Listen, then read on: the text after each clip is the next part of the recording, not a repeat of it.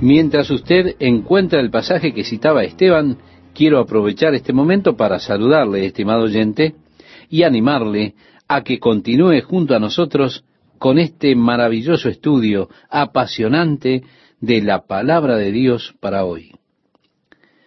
Si guardareis mis mandamientos, permaneceréis en mi amor, así como yo he guardado los mandamientos de mi Padre y permanezco en su amor. Estas cosas os he hablado para que mi gozo esté en vosotros y vuestro gozo sea cumplido.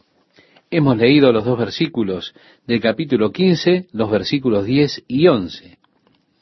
Esta es la primera vez que los evangelios mencionan algo acerca del gozo de Jesucristo. Cuando dice estas cosas, os he hablado para que mi gozo. Hay muchas personas que imaginan a Jesús como una persona triste, afligida, ellos señalan que los evangelios registran muchas veces su llanto, pero nunca registran, dicen ellos, en ningún lugar a donde él se reía. Yo no creo que el silencio sea evidencia o prueba de nada. Personalmente, estoy convencido que Jesús se rió mucho. El fruto del Espíritu es amor, y la característica del amor es el gozo. Por muchos años existió esa clase de código en la iglesia que cuanto más cabizbajo padeciera, más santo era usted. Así fue que los ministros solían lucir tristes, sobrios, nunca sonreían porque esa sería una señal de ser carnal.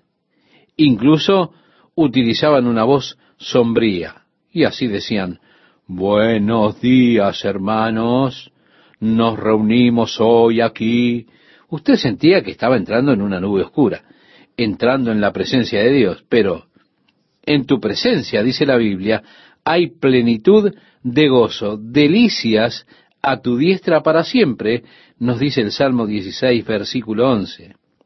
Jesús aquí habla de su gozo, pero es interesante que él habla de su gozo antes de ir a la cruz. En el libro de Hebreos leemos, el cual por el gozo puesto delante de él sufrió la cruz, menospreciando el oprobio. Pero luego él habla acerca de la abundancia de gozo que sus discípulos recibirán, para que mi gozo esté en vosotros y vuestro gozo sea cumplido, decía Jesús. Y quiero decirle algo, estimado oyente, hay una vasta diferencia entre el gozo y la felicidad. Y yo quiero que note esto. El mundo de hoy está en una búsqueda alocada de felicidad. Pero la felicidad es una experiencia de las emociones. En cambio, el gozo es una experiencia del espíritu. Porque la felicidad está en el reino de las emociones. Es una variable. Una persona puede pasar de una gran felicidad a las lágrimas en tan solo un instante. ¿Alguna vez ha notado cuán similares son nuestras emociones? Si sus emociones realmente funcionan y se vuelve realmente emocional, se ríe fuerte, es cuestión de un simple movimiento y de repente puede estar llorando. Yo he observado esto en mis nietos. Ellos pueden estar riendo, estar a las carcajadas, de repente comienzan a quedar sobrios, su pequeño labio se levanta y comienzan a llorar. Usted se pregunta, ¿qué sucedió? Ellos parecían estar tan felices, divirtiéndose, de repente están llorando. Pero esto es debido a las emociones, y nuestras emociones son variables. Ellas cambian muy, pero muy rápido. Es por eso que el Señor no promete felicidad. Ella no duraría.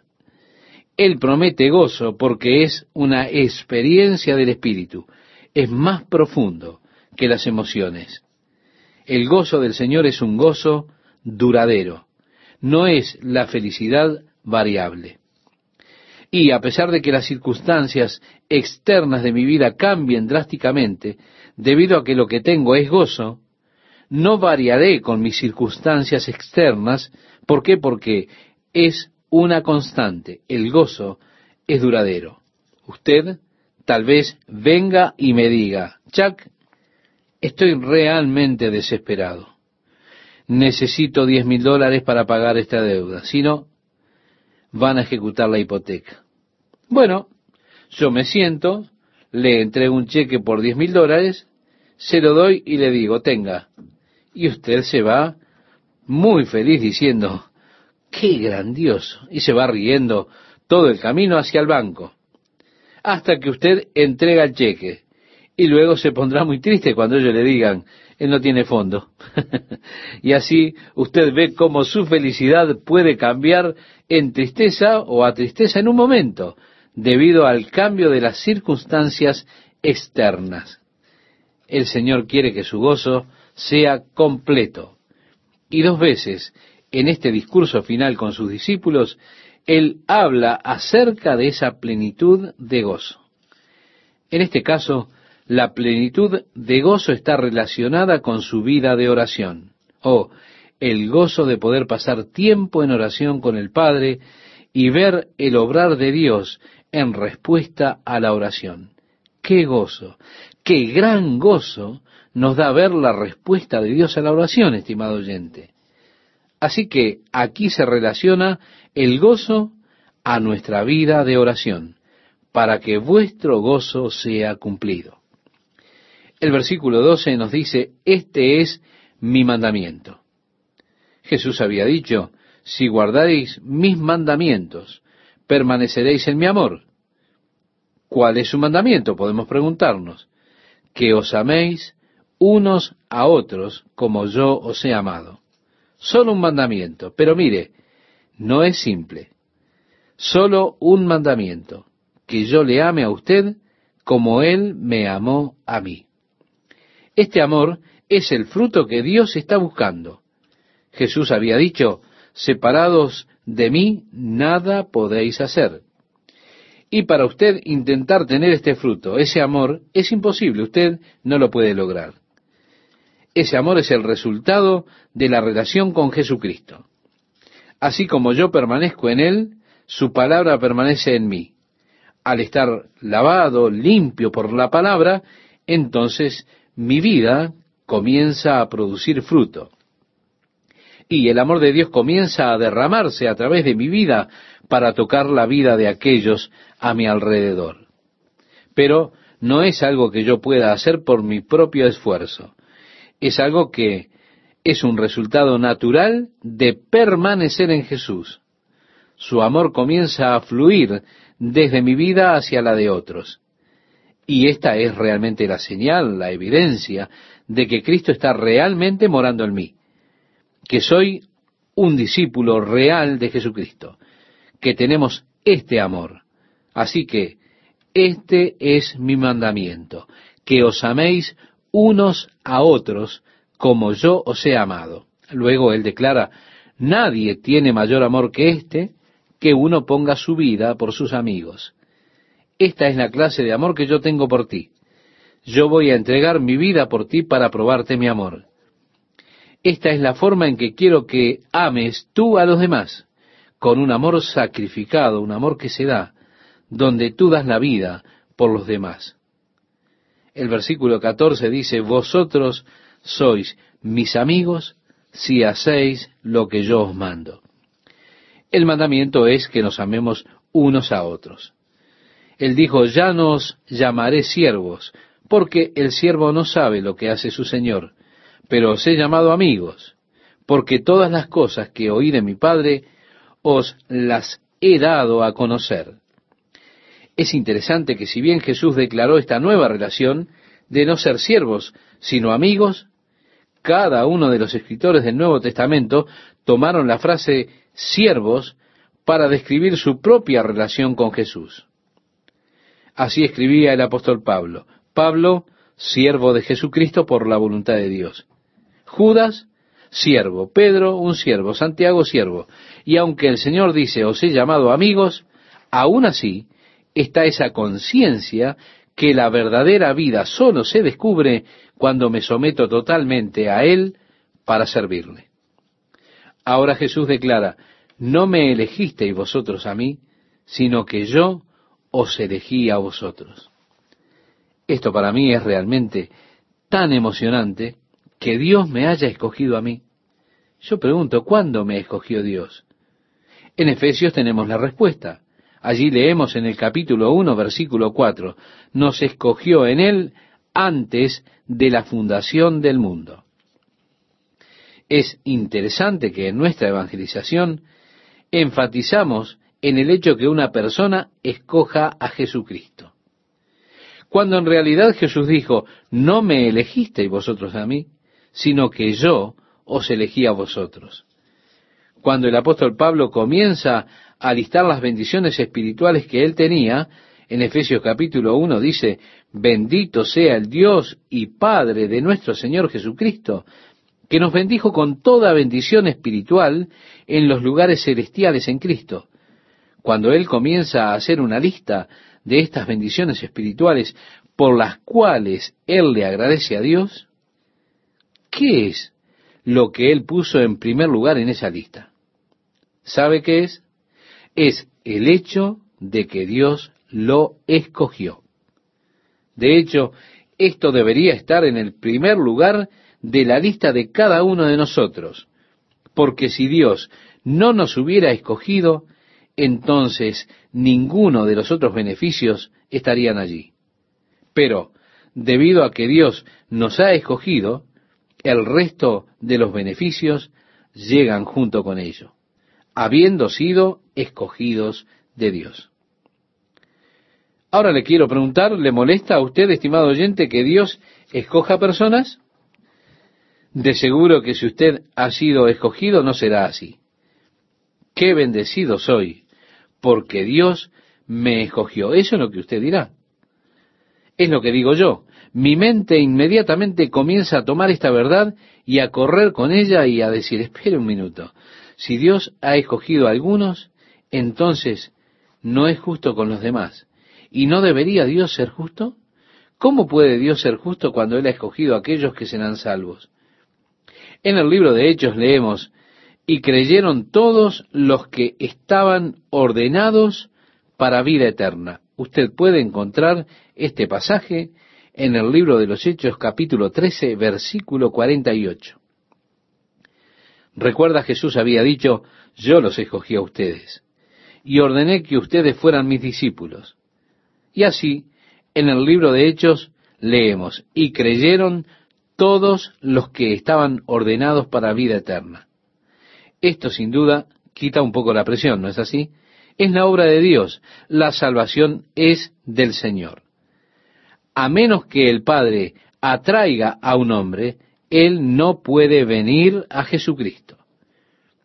Dios ha escogido en Cristo antes de la fundación del mundo que nosotros debíamos ser santos y libres de culpa ante Él en amor, trayendo ante Él ese fruto que Él desea.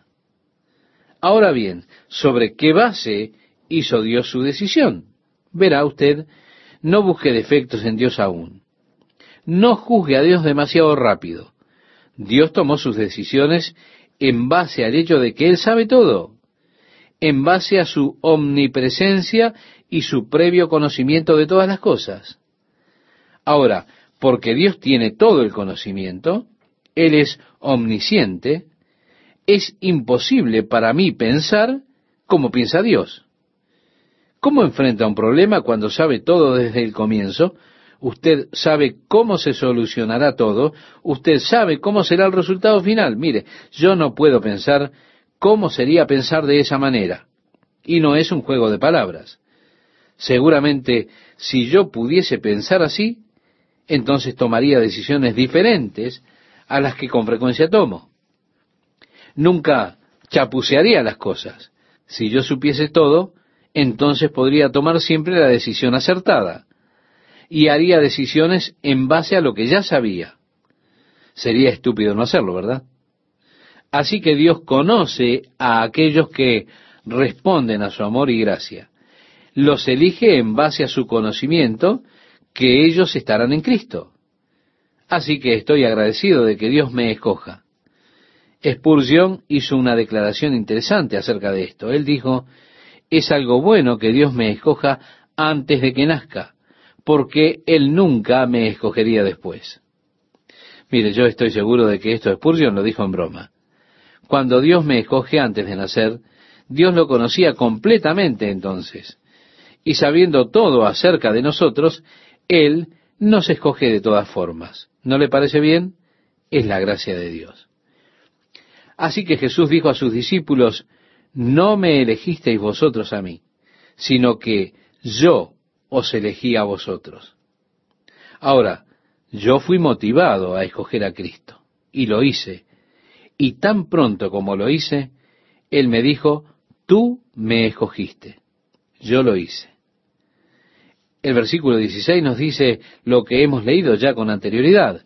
No me elegisteis vosotros a mí, sino que yo os elegí a vosotros y os he puesto para que vayáis y llevéis fruto y vuestro fruto permanezca.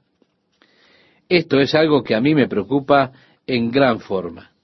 No simplemente que yo lleve fruto, sino que traiga un fruto que permanezca. Muchas personas me culpan a mí porque no hago grandes apelaciones a la salvación al final de los sermones. No me paro y clamo y soy placentero con la gente para que reciban a Jesucristo. Que simplemente les diga que si ellos no quieren ser salvos, no pueden ir a orar con el pastor.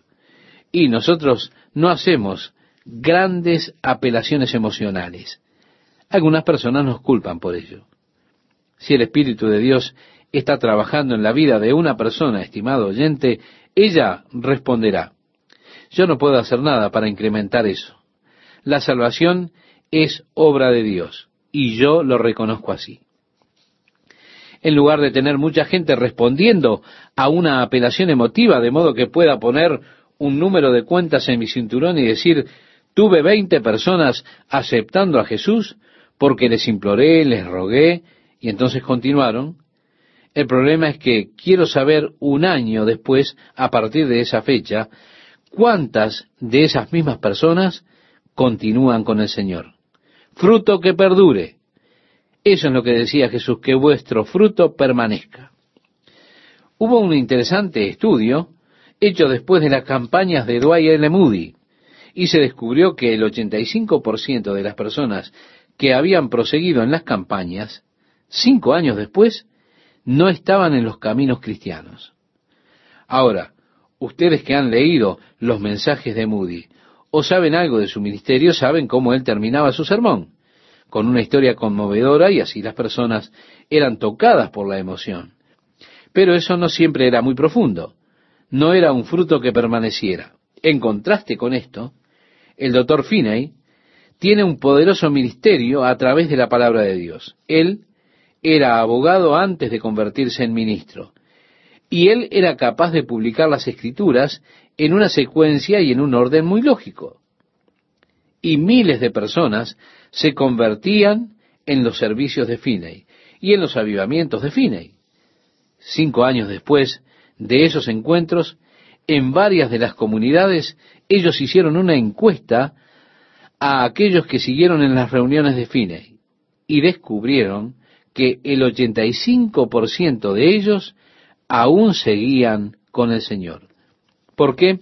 Porque su fe no estaba basada en las emociones o en algún momento emocional, sino que se basaba en los hechos de la palabra de Dios.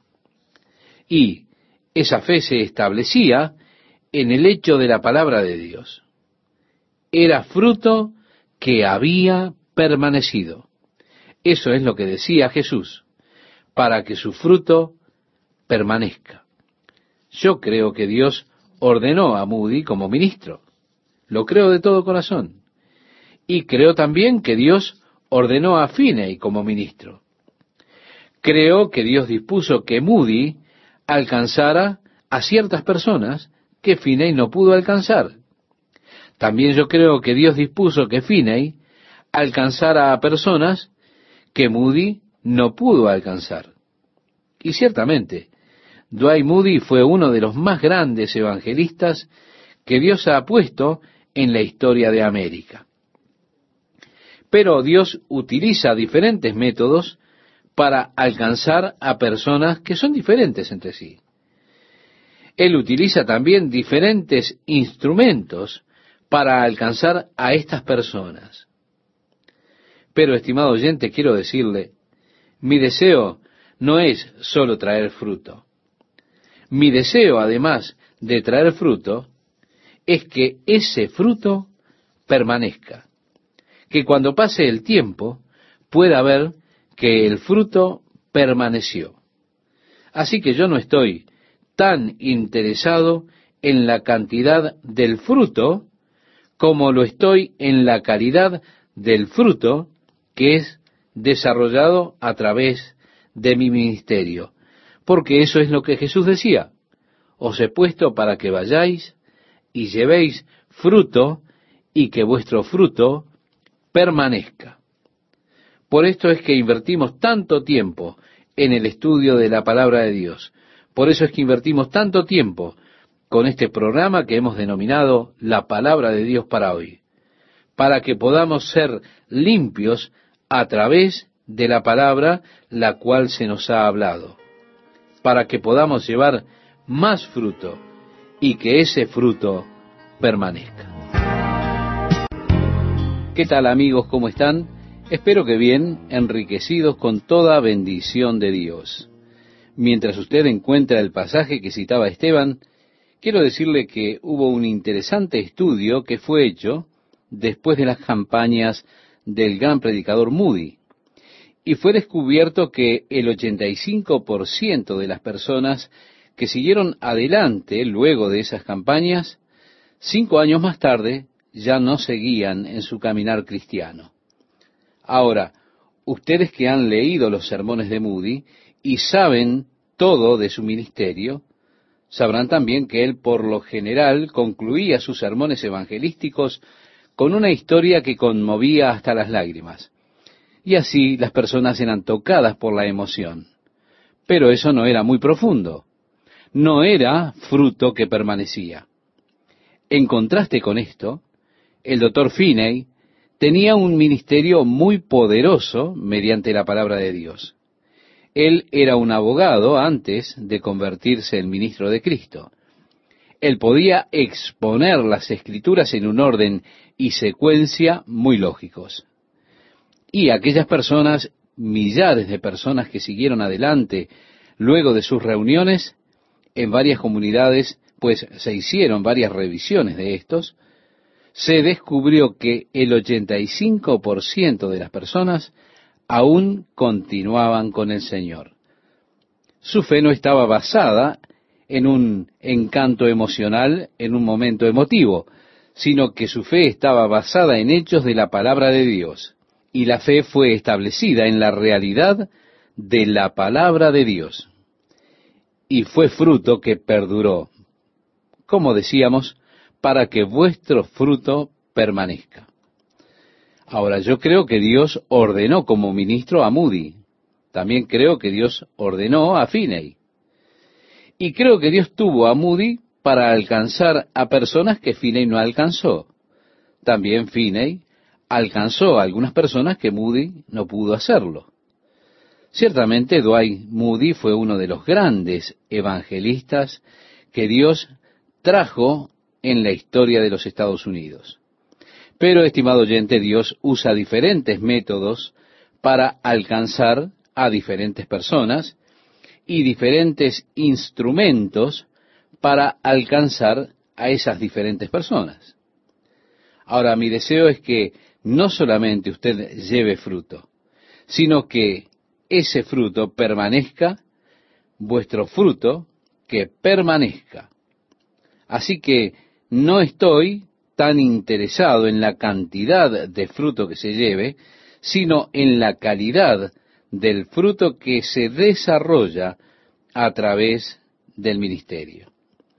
Es por ello por lo que paso mucho tiempo estudiando la palabra de Dios, para que seamos limpios a través de la palabra de Dios, la cual Él nos ha hablado a nosotros, para que llevemos fruto más abundante y para que llevemos mucho fruto y para que ese fruto permanezca. Jesús entonces dijo algo que es muy interesante. Él dijo, para que todo lo que pidiereis al Padre en mi nombre, Él os lo dé. Vemos de nuevo, Él vuelve sobre el tema de la oración y la oración al Padre en su nombre. Yo creo que la oración debe ser dirigida al Padre en el nombre de Jesús. Y pienso que Jesús estableció este patrón para nosotros.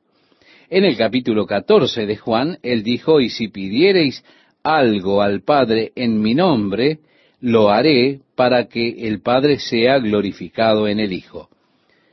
Nuevamente Él dijo, he ordenado que todo lo que pidiereis al Padre en mi nombre, Él os lo dé. No dice, posiblemente Él os lo daría.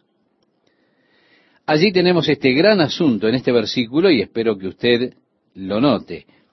Él no dice que el Padre posiblemente lo dará, sino que Él dice, el Padre os lo dará, indicando que el Padre está deseando darle a usted siempre. Y la oración abre la puerta para que el Padre haga con usted lo que Él está queriendo hacer todo el tiempo. Mire, muchas personas piensan que la oración es un tiempo de información. Es allí donde informamos a Dios de todas nuestras dificultades que Él no conoce. Y entonces yo vengo para presentarle mis soluciones, las que yo quiero que Él obre para mí. Porque he lidiado con estos problemas desde hace un tiempo, ¿me entiende? Y ya tengo todo resuelto cómo hay que hacer para que esto suceda. Así es que comienzo a orar que el Señor empiece a trabajar aquí, allá, y poner esto junto y poner aquello en orden, entonces estoy dirigiendo a Dios cómo Él debe solucionar mis problemas. Con frecuencia cuando estoy orando, no estoy ofreciéndole a Dios oraciones directas. No estoy orando directamente por la necesidad, sino porque ya he solucionado el modo en que Dios puede contestar a mi necesidad. Estoy orando oraciones dirigidas cuando estoy dirigiendo a Dios acerca de cómo Él debe contestar a mi problema. ¿Por qué? Porque yo ya lo tengo resuelto. Entonces digo, este es el mejor camino. Muchas veces, créame, me frustro con Dios. ¿Por qué? Porque Él no sigue mis directrices. Él no siempre hace las cosas a mi modo. Entonces pienso, oh Dios, no me escucha cuando oro. ¿Se da cuenta? ¿Por qué? Porque he pedido a Dios que trabajara de esta manera. Le he mostrado a Él el camino en que Él debería hacer las cosas. Todo saldría bien si Dios realmente hiciera esto o aquello y luego entonces así Él podría solucionarlo. Así es que le he dado a Dios las soluciones, pero Él no las ha seguido. Y en ocasiones me desilusiono con Dios porque Él no sigue mis indicaciones. Y luego una mañana me levanto y averiguo que Él ya lo ha hecho. Pero Él lo hizo de un modo mucho más sabio, un modo del cual yo jamás hubiese pensado. Es Dios muy inteligente, ¿verdad? Entonces digo, está bien, Señor. Él en verdad contestó mis oraciones, pero Él simplemente no siguió mis indicaciones. Así es que pienso que es importante cuando oramos que vengamos al corazón del asunto. En lugar de tratar de dirigir a Dios simplemente como hacer las cosas, simplemente dejar las cosas delante de Él. Señor, sé que tú eres mucho más sabio que yo. Entonces, resuélvelo tú como tú sabes, Señor. Y así es que estamos abriendo la puerta para que Dios pueda hacer para mí aquellas cosas que Él desea hacer. Entonces la oración es consentir con Dios, con la voluntad de Dios, que Él haga aquellas cosas que Él quiere hacer. Mire, estoy en total desacuerdo con aquellas personas que dicen que usted le tiene que dar instrucciones detalladas a Dios, y si no, Él no sabe cómo contestar su oración un ministro ha escrito en un libro que él estaba orando a Dios para que Dios le diese una bicicleta. Él oró por un largo tiempo por su bicicleta, pero Dios no se la dio.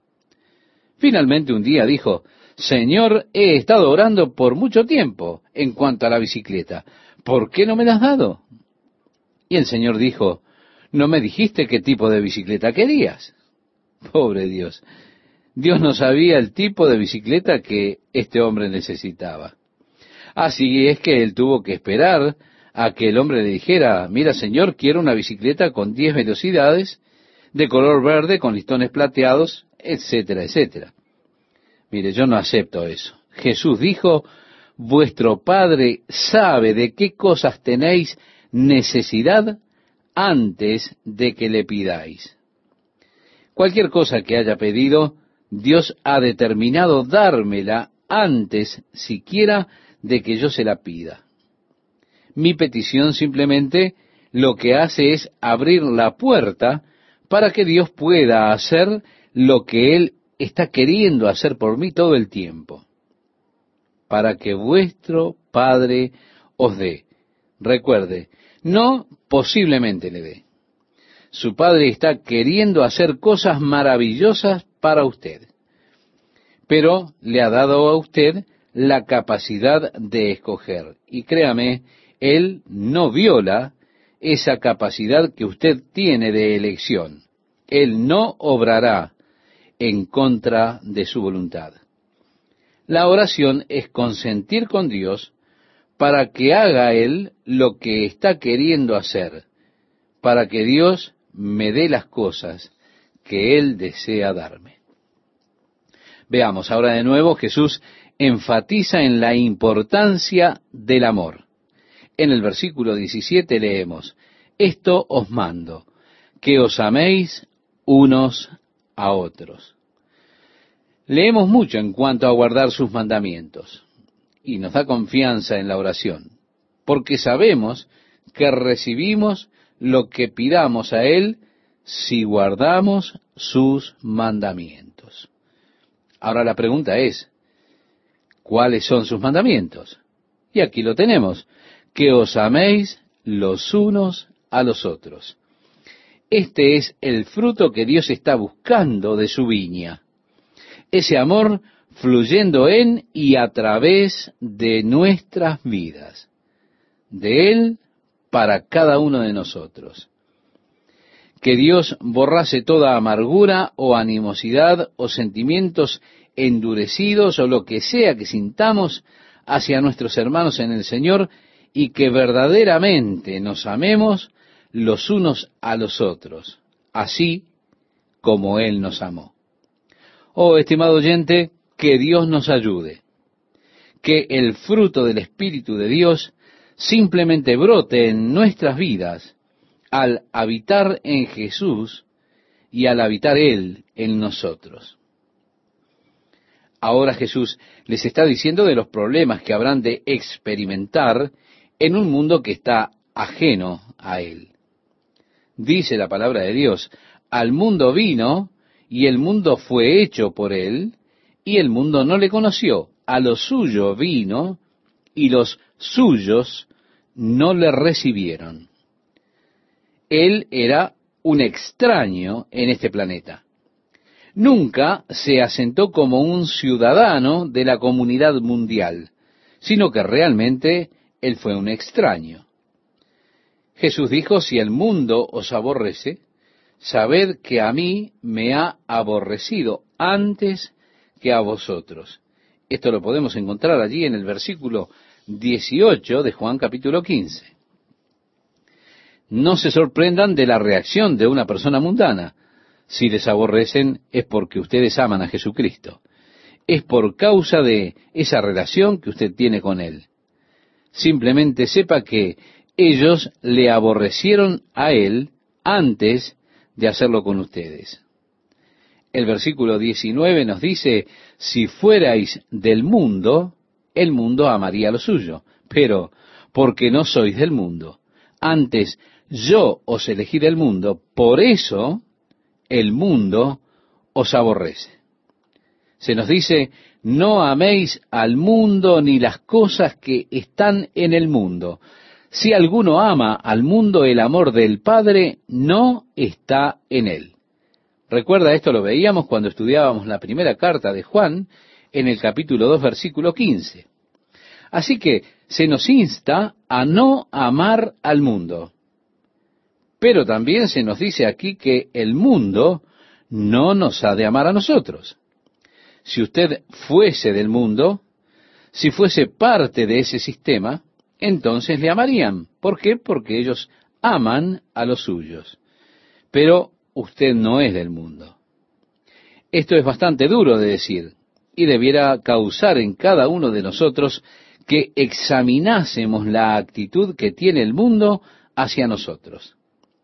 Debiéramos preguntarnos, ¿a mí me aclaman como un gran tipo? ¿Me palmean la espalda y me dicen, oh, has hecho un buen trabajo? Mire, si lo hacen, mejor que me meta en mi habitación, ore a Dios, me arrepienta y le pida a Dios que me perdone. Porque si yo fuese del mundo, entonces el mundo me amaría. Pero como usted no es del mundo, el mundo le tiene que aborrecer. El versículo 20 dice, acordaos de la palabra que yo os he dicho, el siervo no es mayor que su Señor. Si a mí me han perseguido, también a vosotros os perseguirán. Si han guardado mi palabra, también guardarán la vuestra usted no es más grande que su Señor. Si ellos odiaron a Jesús, entonces le odiarán a usted. Si ellos persiguieron a Jesús, ellos habrán de perseguirle a usted.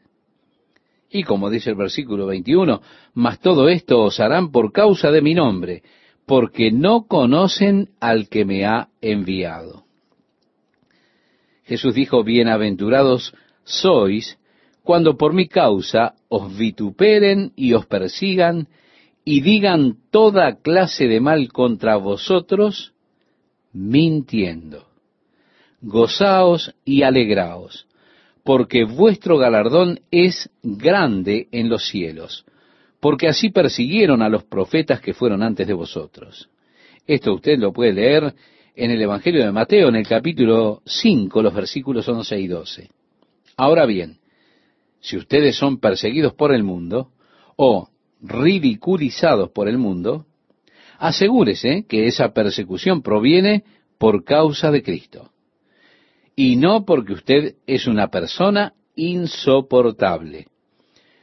Una de las personas más insoportables que alguna vez yo haya conocido fue cuando estaba en la universidad o esa mujer tenía ese carácter. Esto por decirlo galantemente. Ella era una persona con un volumen de voz un tanto alto. Parecería que se hubiera entrenado para la ópera. Y tenía una voz que estoy seguro que se comparaba en volumen a la de Enrico Caruso. Yo solía tomar el tranvía del trabajo a casa al final de las tardes y cada tanto ella subía al mismo tranvía en que yo viajaba. Ahora, si me veía por allí en el fondo del vehículo, con esa voz de ópera me decía, Alabado sea el Señor, hermano.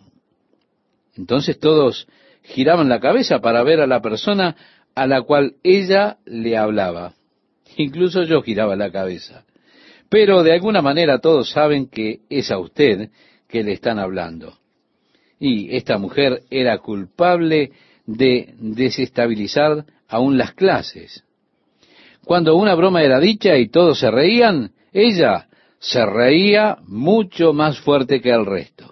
Y créame, me refiero a fuerte. Así que un día me animé y le enseñé a ella las escrituras que dicen que la mujer calle en la congregación y aprenda en silencio y sujeción. ¿Sabe lo que hizo? Ella salió diciendo, gracias Señor por la persecución. Y yo sabía que eso no se aplicaba, pero no la estaba persiguiendo por causa de la justicia o por causa del Señor, sino que ella era realmente tan fastidiosa. La persecución que viene de ser un aburrido o lo que sea, no tiene recompensas o beneficios especiales por ello. Pero si es verdadero, si es por la causa de Cristo, entonces, estimado oyente, sepa que usted está llevando el padecimiento del Señor. Y si usted sufre con Él, también reinará con Cristo. Así que Jesús dijo, si ellos me han perseguido a mí, también le perseguirán a usted. Pero todas estas cosas harán con ustedes por causa de mi nombre, porque no han conocido al que me envió. El versículo 22 nos dice, si yo no hubiera venido, ni les hubiera hablado, no tendrían pecado. Pero ahora no tienen excusa por su pecado. Un hombre es hecho responsable por lo que conoce. No es responsable por lo que no conoce. Cuando Dios juzga, las gentes serán juzgadas de acuerdo al conocimiento que ellos han recibido. Con el conocimiento viene una gran responsabilidad de actuar en cuanto a ese conocimiento. La Biblia dice, hubiese sido mejor para ellos nunca haber escuchado en vez de haber escuchado y haberse vuelto. Usted dice, bueno, sería mejor si nunca hubiese escuchado. En fin, no es demasiado tarde para usted. Usted es ahora responsable habiendo oído. Y el conocimiento trae responsabilidad siempre. Jesús dijo, si yo no hubiera venido ni les hubiera hablado, no tendrían pecado. Pero ahora no tienen excusa por su pecado. El que me aborrece a mí, también a mi Padre aborrece. Si yo no hubiese hecho, entre ellos, obras que ningún otro ha hecho, no tendrían pecado. Pero ahora han visto y han aborrecido a mí y a mi Padre. Qué acta de acusación esta, ¿verdad? Él está haciendo esta acta de acusación en contra de aquellas personas que ahora están pecando contra la luz que Dios les ha dado. Y como dice el versículo 25, pero esto es para que se cumpla la palabra que está escrita en su ley. Sin causa me aborrecieron. Ahora, cuando usted analiza el odio que la gente tenía hacia Jesús, ese odio era sin razón. No tenían una causa. Pero es interesante ver cuántas personas son irracionales en su odio por Jesús se da cuenta, hay personas que pueden hablar con usted racionalmente de cualquier tema que haya en el mundo. Eso sí, con excepción de Jesús. ¿Por qué? Porque ellos se vuelven irracionales, se vuelven odiosos, violentos, gente racional y normal, pero cuando se trata el tema Jesús, a pesar de todo, ellos se vuelven con tal odio que uno dice, esta es una persona irracional. Usted les pregunta, ¿por qué odia tanto a Jesús? Ellos no le pueden decir por qué. Le odian sin causa. No saben por qué le odian, pero es algo que está allí. El verso 26 nos dice, pero cuando venga el consolador, a quien yo os enviaré del Padre, el Espíritu de verdad. Nuevamente quiero que note con qué frecuencia en estas últimas palabras con sus discípulos está atando juntas las relaciones con el Padre, el Hijo y el Espíritu Santo. Y está haciendo referencia a los tres aquí. Cuando dice, pero el consolador, al cual el Padre enviará en mi nombre. Y aquí, pero cuando venga el consolador, el cual les enviaré del Padre, el Espíritu de verdad el cual procede del Padre, Él dará testimonio acerca de mí. Mire cómo está entrelazado el Padre, el Hijo y el Espíritu Santo. El Espíritu Santo siendo enviado por el Padre a petición de Jesús, viniendo y dando testimonio de Jesucristo, como él dijo, testificando de mí. El versículo 27 nos dice, y vosotros daréis testimonio también porque habéis estado conmigo desde el principio. Así que Él está aquí hablándole a sus discípulos. Y Él le declara que ellos, junto con el Espíritu Santo, estarán dando testimonio de él. ¿Por qué? Porque han estado conmigo desde el principio. Ahora, de aquellos que fueron discípulos, ¿y cuántos eran los discípulos que seguían a Jesús? No lo sabemos. Él nombró a doce de ellos apóstoles, pero hubieron muchos otros que le siguieron. Más tarde, cuando Pedro se puso en pie delante de los discípulos congregados, él dijo, es importante que escojamos uno de nosotros que haya estado con Cristo desde el inicio, que le escojamos para que tome el lugar de Judas, quien por su transgresión ha tomado su propio lugar.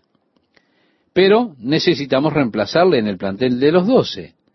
Así que necesitamos a alguien que haya estado con nosotros desde el comienzo, que pueda testificar de estas cosas y también dar testimonio de la resurrección, para que sea colocado como un apóstol en lugar de Judas Iscariote. Así que es interesante que uno de los requerimientos era que haya estado con Cristo desde el comienzo. Él está diciendo, Jesús está diciendo, ustedes son mis testigos, van a dar testimonio de mí, porque han estado conmigo desde el inicio, es decir, desde el comienzo de su ministerio terrenal. Mientras usted ubica en su Biblia el pasaje que nos indicó Esteban, aprovecho para saludarle y animarle a que siga con nosotros en el estudio de este apasionante Evangelio de Juan. Estas palabras en el capítulo 16 deben ser comprendidas con el trasfondo cuando Jesús estaba con sus discípulos en la última cena. Él les había dicho cuando participaban de la cena del Señor que él no tomaría del fruto de la vid hasta que no lo bebiera nuevamente en el reino. Luego de la cena, él lavó sus pies, dándoles ejemplo de lo que es el ministerio, de lo que es ser un siervo.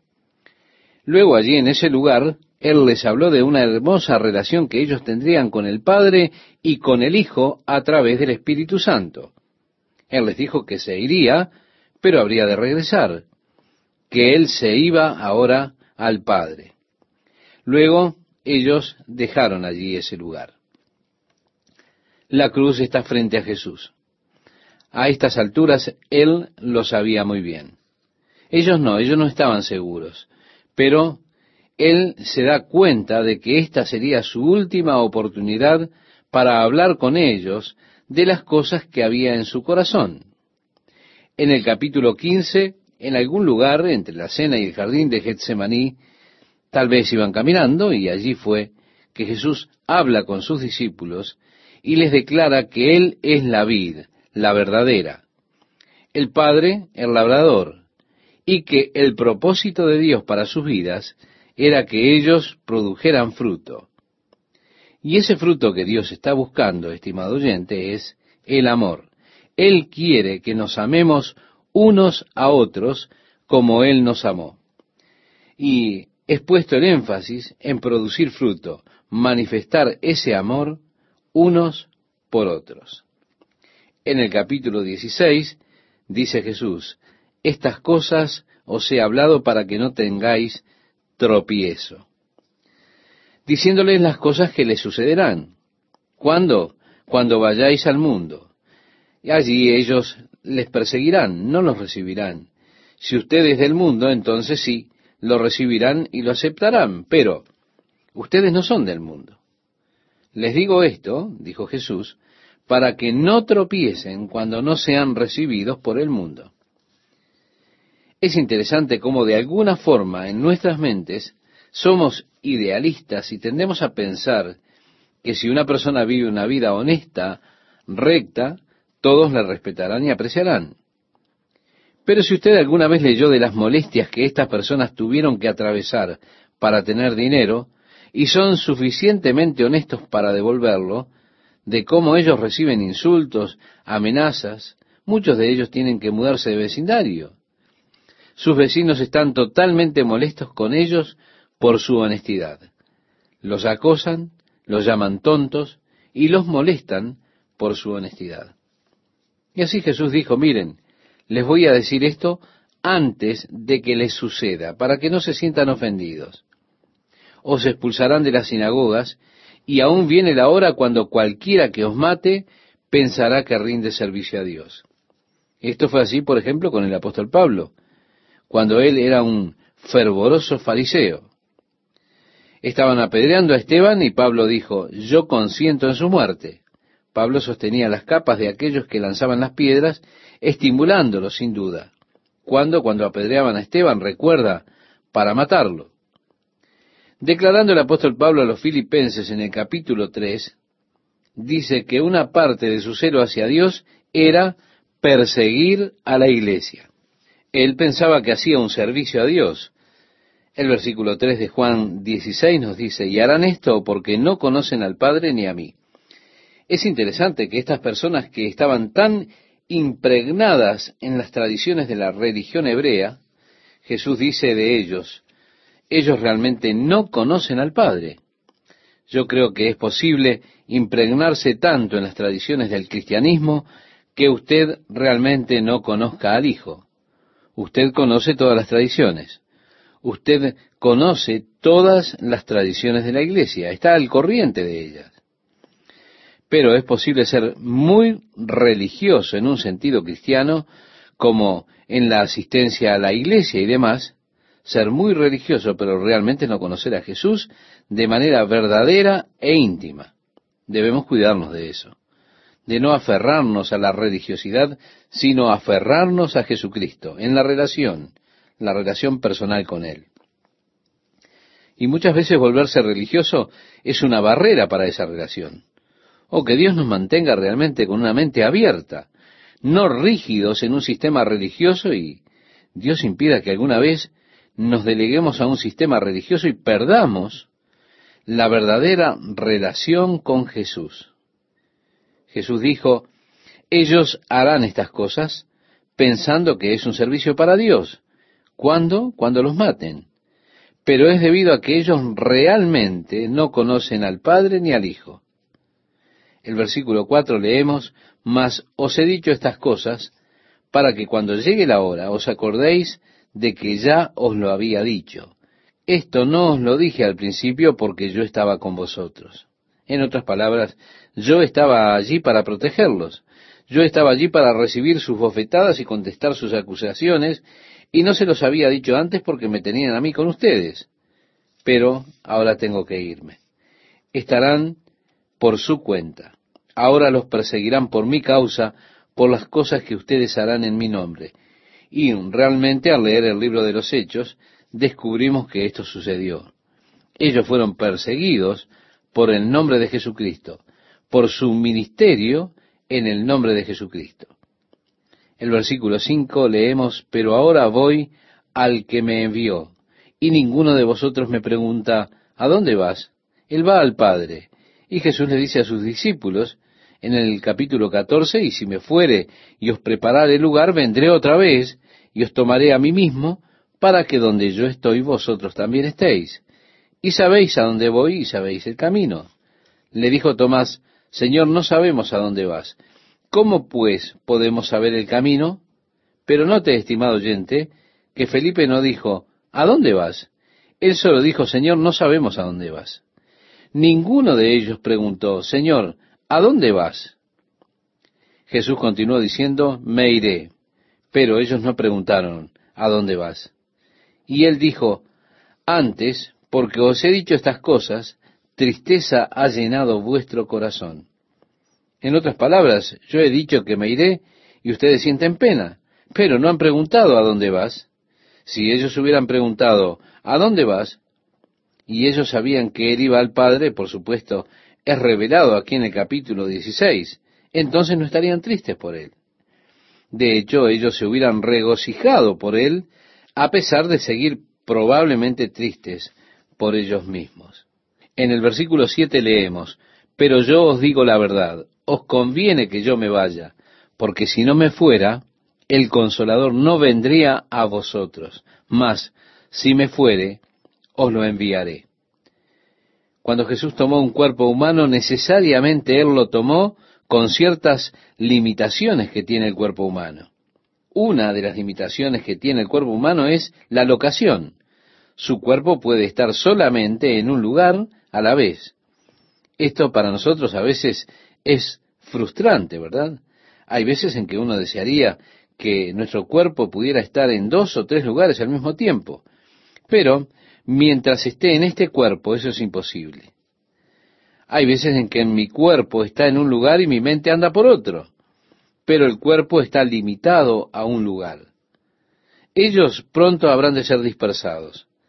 Ellos habrán de llevar el Evangelio al mundo. Y sería imposible para Jesús estar con todos ellos si él aún estaba en ese cuerpo. Cuando Pablo se dirigía hacia Chipre, Éfeso y demás, si el Señor hubiera ido con Pablo, él no hubiese podido estar con Pedro y Juan en Jerusalén. Así que por el hecho de que ellos ahora tuvieran que llevar el Evangelio, era necesario que Jesús los dejara y regresara al Padre, que regresara al estado espiritual, el cual estaba limitado por el cuerpo. De manera que Él enviará al Espíritu Santo, que podría estar con ellos donde sea que fueren, ya que Él no está limitado a un lugar. Jesús ahora en el Espíritu no está limitado a un lugar. Así que Él dijo a sus discípulos, yo estoy con ustedes hasta el fin del mundo, hasta el fin de esta era. Pero es necesario de manera de estar con ustedes de esta forma, que me vaya para liberarme de las limitaciones de este cuerpo, de manera que, nuevamente, como Dios, Él pudiera estar en esa condición de omnipresente. Y así dijo, os lo enviaré a vosotros. Él dijo, yo rogaré al Padre y os dará otro consolador para que esté con vosotros para siempre, el Espíritu de verdad, al cual el mundo no puede recibir porque no le ve ni le conoce, pero vosotros le conocéis porque mora con vosotros y estará en vosotros. Así que aquí nuevamente tenemos la promesa del Espíritu Santo. Y cuando Él venga, convencerá al mundo de pecado, de justicia y de juicio. Jesús ahora amplía lo que Él dijo de cómo será el convencimiento del Espíritu. Para mí, este convencimiento es muy interesante porque no es como yo podría pensar acerca del Espíritu convenciendo al mundo de pecado. Cuando Él convence al mundo de pecado, yo pienso en todas las cosas horribles que el hombre hace. Pienso en los asesinatos, engaños, mentiras, todas esas cosas. Pero Jesús dice, de pecado por cuanto no creen en mí. Esto es una interesante declaración, porque vea usted, hay solo un pecado mortal, y ese pecado es el pecado de no creer en Jesucristo. A mí no me interesa, estimado oyente, lo que usted haya hecho. No es necesario que yo sepa lo que hizo usted. Yo sé esto, que la sangre de Jesucristo, el Hijo de Dios, limpia al hombre de todo pecado, no importa cuál sea ese pecado. Pero hay solo un pecado que realmente condena al hombre al estar de pie ante Dios, y es el pecado de no creer en Jesucristo. Si el Espíritu convencerá al mundo de pecado, por cuanto no creen en mí. Jesús le decía a Nicodemo, porque no envió Dios a su Hijo al mundo para condenar al mundo, sino para que el mundo sea salvo por él. El que en él cree no es condenado, pero el que no cree ya ha sido condenado, porque no ha creído en el nombre del unigénito Hijo de Dios. No debido a que la persona sea un estafador, un ladrón, un adúltero, asesino, no, él es condenado por no creer en el unigénito Hijo de Dios. Esta es la condenación. La luz llega al mundo, pero los hombres no quieren ir hacia la luz. Así que por lo que Dios le llevará a juicio es por su incredulidad en cuanto a la provisión que él hizo para su salvación a través de Jesucristo. Él dará testimonio de esa justicia. Parecería para mí que el testimonio de justicia, para nosotros, podría decir, esta es la manera en que una persona debe andar. Usted debe caminar en amor, usted debe andar en la verdad, usted debe andar en misericordia, en honestidad y todas estas cosas, mostrándonos que ese es el camino correcto, la forma correcta en la relación que debemos tener unos con otros, testificando o convenciendo al mundo de justicia. Pero Jesús dijo, de justicia por cuanto voy al Padre y no me veréis más. Otra interesante declaración. Lo que Jesús quiere decir con esto es que nosotros tenemos muchos estándares variables de justicia que los hombres han establecido. En algunas iglesias es inmoral que una mujer use maquillaje o se arregle. Es interesante, por ejemplo, para mí, que el conjunto de iglesias aquí en los Estados Unidos se opone a que el creyente beba bebidas alcohólicas. Yo personalmente comparto esto con las demás iglesias. Pero en Suecia, los cristianos no ven nada de malo en beber cerveza. Y cuando estuvimos en Suecia, nosotros fuimos invitados a comer con otros ministros y ellos siempre nos decían, ¿quiere una cerveza? Y a mí esto me chocaba. Pero algunos de ellos se impresionaban que mi esposa tomara café. Y decían, oh hermano, vamos a orar por usted. Así que hay distintos estándares de justicia que generalmente son culturales. Las costumbres de una sociedad particular y los estándares de justicia por los cuales los hombres determinan generalmente estándares de comparación.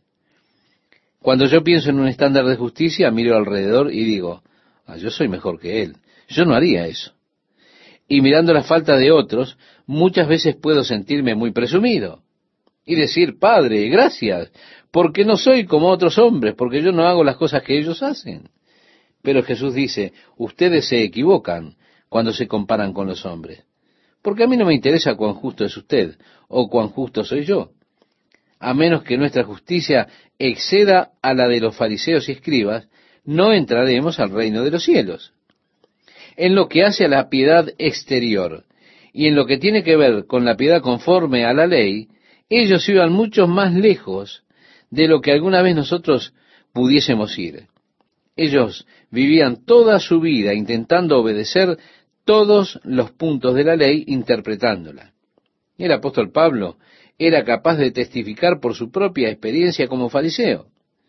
Y él dice, en lo que respecta a la justicia que es por la ley, soy intachable. Sin embargo, Jesús dijo, porque os digo que si vuestra justicia no fuere mayor que la de los escribas y fariseos, no entraréis en el reino de los cielos. Esto está en Mateo, en el Evangelio de Mateo, capítulo 5, versículo 20, ¿recuerda? ¿No sabe usted que esto provocó una reacción en la mente de los discípulos? Ya lo hemos comentado, y por eso ellos dijeron, ¿de qué sirve? Bueno, vámonos a pescar. No hay forma en que podamos hacer eso. Yo renuncio. Si ustedes piensan que esto es difícil, Jesús finalizó su mensaje diciendo, Sed pues vosotros perfectos como vuestro Padre que está en los cielos es perfecto. Bien, no hay más nada que hablar. Esto ya es demasiado. Odio admitirlo, pero yo no soy perfecto. Si mi justicia debe exceder a la de los fariseos y escribas, si no puedo crear un estándar mirando a los hombres a mi alrededor, ¿dónde está el estándar de justicia que Dios aceptará?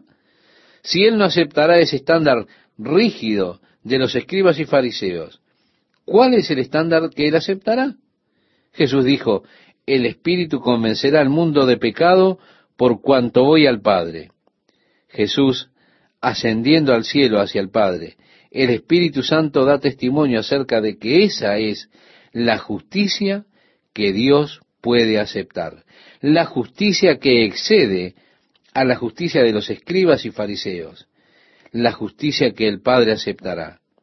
Si yo quiero que el Padre me acepte, estimado oyente, si quiero entrar en el reino de los cielos, bueno, debo entrar en la justicia de Jesucristo.